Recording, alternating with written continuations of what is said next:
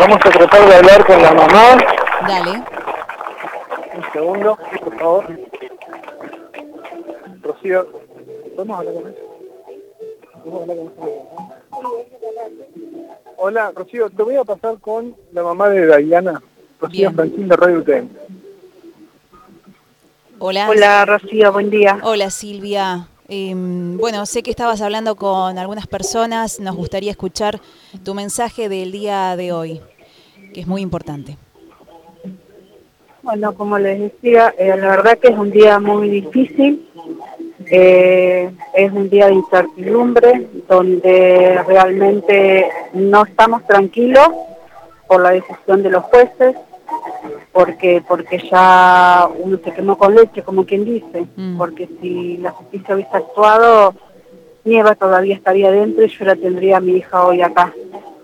Así que, pero en el fondo, en el fondo confío eh, que esta vez no va a dejar que Nieva vuelva a salir y que dentro de dos o tres años tengamos que, que marchar por otra Diana. Silvia, ¿estás nerviosa? ¿Qué Sí, sentimientos tenés? Mucha emoción,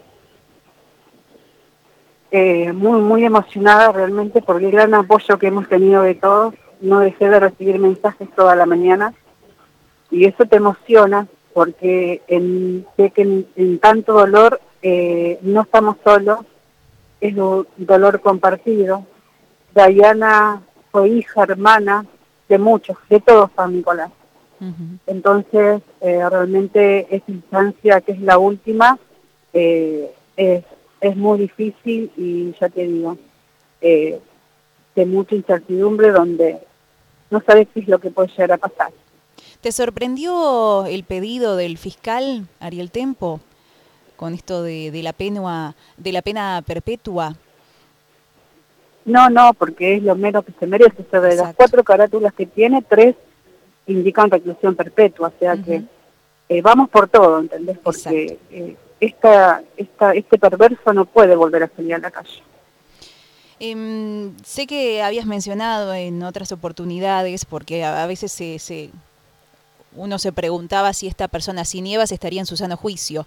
Y vos dijiste, y supongo que lo seguís afirmando, que él sabía lo que hacía. Sí, por supuesto, por supuesto. Porque una persona que está, en su san- que está ebrio como había estado tomando, sí, pero no puede subirse a una moto y manejar tanto tiempo, no puede realizar llamadas telefónicas como hizo. Y si hubiese estado ebrio, mi hija con la fuerza que tiene hubiese podido tratar de defenderse y escapar. O sea que estuvo siempre, porque aparte este tiene antecedentes de dos hechos delictivos de la misma metodología con la que usó Diana, persecución en moto, de la cual uno llegó a abusar y la otra se le escapó. O sea que este perverso ya tenía esa mania. O sea que siempre supo lo que estaba haciendo. Silvia, eh, esperamos que la sentencia sea contundente, que sea lo que ustedes esperan, que se haga justicia por Dayana, que el recuerdo de Dayana siempre va a estar entre nosotros, en la comunidad. Un caso que además conmovió a todos San Nicolás, la recordamos a, menudo y hoy más que nunca. Te mando toda la fuerza del mundo y esperamos entonces la resolución con muchas ansias. Queremos saber, queremos que se haga justicia. Sí, ojalá, ojalá así sea. Muchísimas gracias y buenos días para todos. Un abrazo. Gracias. Hola. Sí, Cato. Bien, ahí Bueno, estábamos hablando con Silvia. Dijo todo lo que podía decir y ahora a la espera. Así que vamos a estar pendientes de lo que San Nicolás News anuncie a la hora del mediodía. ¿Cuándo era eh, el horario del veredicto? a las 12 del mediodía, así que lo que vamos a hacer es este, básicamente tirar en redes sociales la, la información de forma más rápida y contundente Sí, que sí, tengamos. sí, sí, sí. Muchísimas gracias, Cato. Nos estamos hablando pronto.